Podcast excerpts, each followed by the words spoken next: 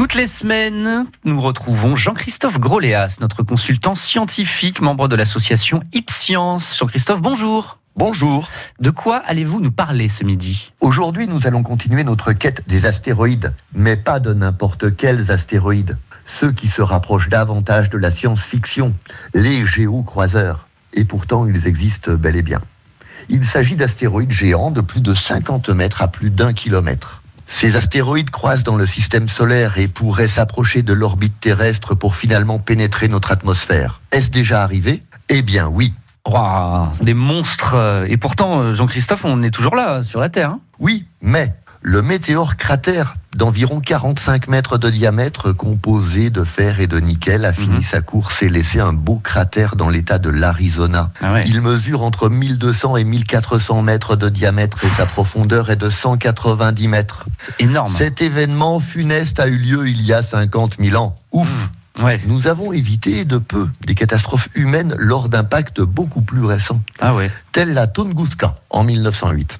Mhm. L'événement détruit intégralement une forêt sibérienne Oh. dans un rayon de plus de 20 km, abattant 60 millions d'arbres. Wow. Le souffle fait des dégâts sur plus de 100 km et la déflagration est audible dans un rayon de 1500 km.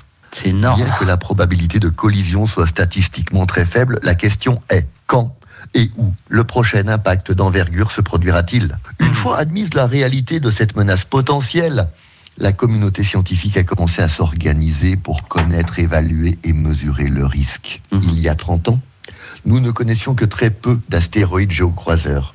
Aujourd'hui, nous pensons en avoir recensé 93% de ceux dont la taille est supérieure à un kilomètre. Bon, alors ça va, on les surveille quand même. Mais dites-nous, Jean-Christophe, est-ce que notre civilisation est menacée par un, un impacteur cosmique euh, dans un avenir proche? La question est, ces géocroiseurs sont-ils une menace réelle pour la Terre? La réponse est non. 70% de chances qu'ils s'échouent en mer. Et 50% de la population mondiale vit sur 1% d'espace planétaire. Une aiguille dans une botte de foin. Enfin oui, j'aime la science-fiction. Les géocroiseurs sont surveillés 24 heures sur 24 et on les voit arriver de très loin.